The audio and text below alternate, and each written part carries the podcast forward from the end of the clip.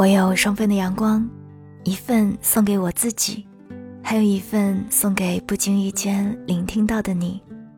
嘿，你好吗？我是三 D 双双，我只想用我的声音温暖你的耳朵。我在湿漉漉的上海向你问好。今天的夜还没有深。却早已经能够静下心来坐在电脑前。母亲在客厅里整理门口堆积的报刊杂志和平时随手放置的杂物，习惯性的念叨几句我和父亲的随性，随后便坐在客厅里看剧。父亲则坐在书房里练着书法，悄无声息。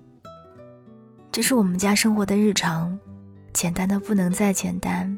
平凡的不能再平凡，偶尔拌嘴争吵几句，谁也不理谁。半个多小时之后，事情也就过去了。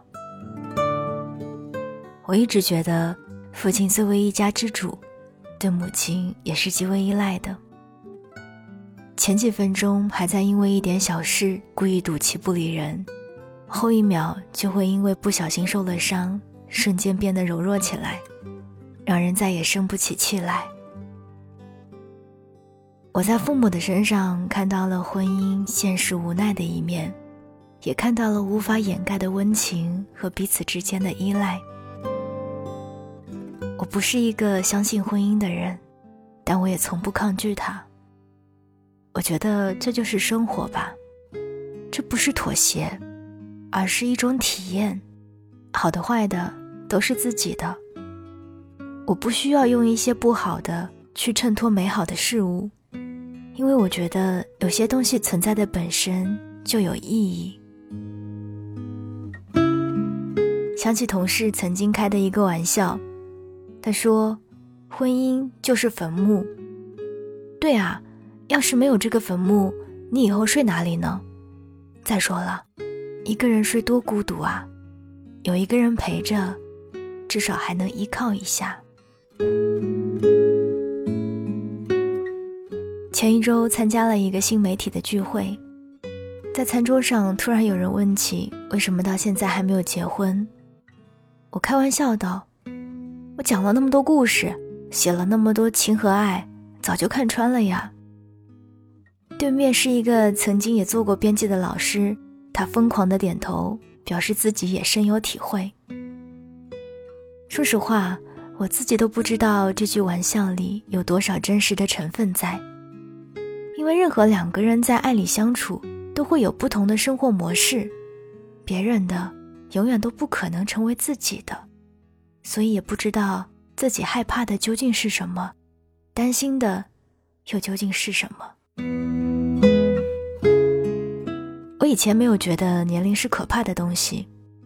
哪怕知道岁月确实会带来不可抗拒的一点点的衰老，我甚至还会觉得年龄的增长会带来阅历与思想上的成熟，还有胆识，这个比什么都重要。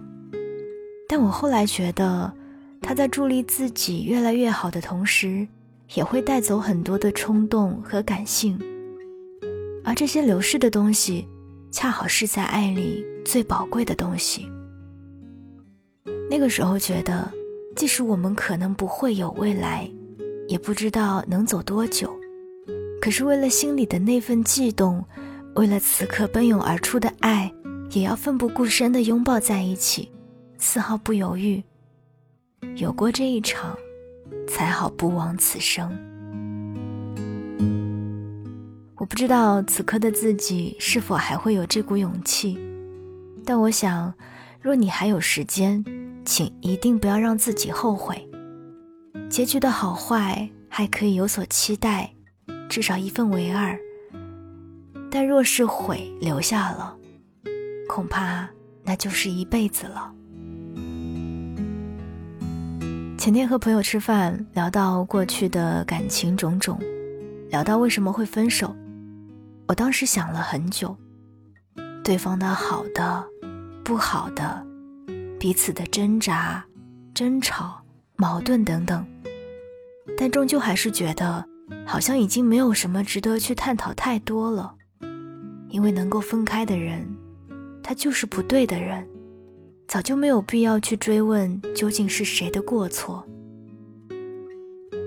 如果一段感情，它即便是失败的，但是能够让你学会如何去爱，或者是有所成长，那就是一份值得的经历。总有人说。一个人在爱里变成熟，是因为对方不够宠你。真正爱你的人，希望你永远可以像个孩子一样。以前的我，应该是无比认同这种观点的。可是当下的我，会觉得这样的爱情好像太过自私了。只有一方无限付出，就意味着你所谓的爱，只是对方无限的包容你，而你自己。只要任性的做自己就好，也不用在乎对方是否辛苦，是否也会有难过，或者是不安。每一个人都是独立的个体，没有另一半会付诸所有，只为换你一个笑容，原谅你所有的错误，包容你所有的任性和无理取闹。等到哪一天他累了，或者是失望了，那么他就会转身离去。或许每一个人都是自私的，因为没有谁从来都不期待回报。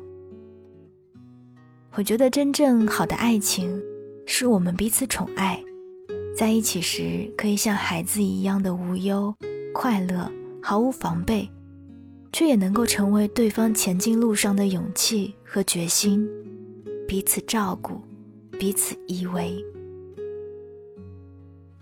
没有人知道最终自己遇见的那个所谓的对的人会是什么样子的，更没有办法预料是在某时某地。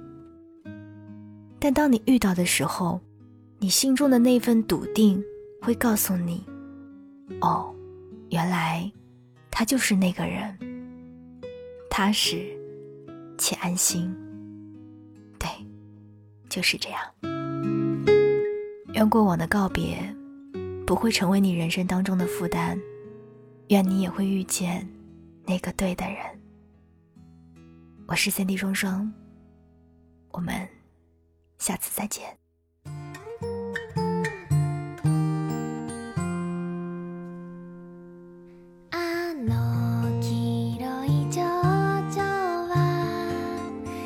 明日。